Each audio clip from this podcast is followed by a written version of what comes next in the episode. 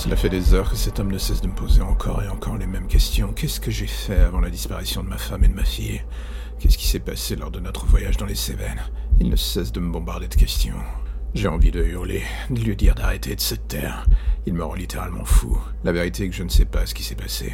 J'essaye à chaque minute de m'en souvenir, mais je ne vois que des bribes. La nuit, le visage de Sarah morte de peur, celui de sa mère, morte et éventrée au fond de la pièce. Je force ma mémoire à me livrer ses secrets et faire en sorte que je sois libéré de ce doute. Lequel? De savoir si c'est moi qui ai tué ma femme et ma fille. L'homme recommence ses questions.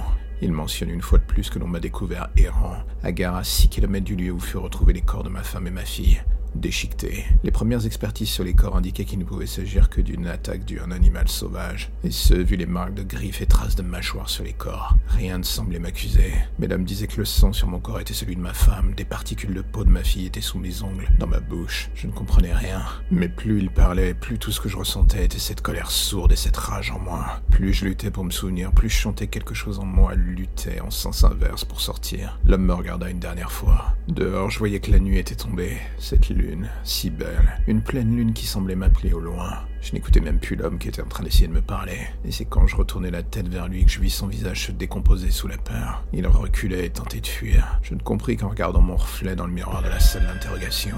La bête était de retour.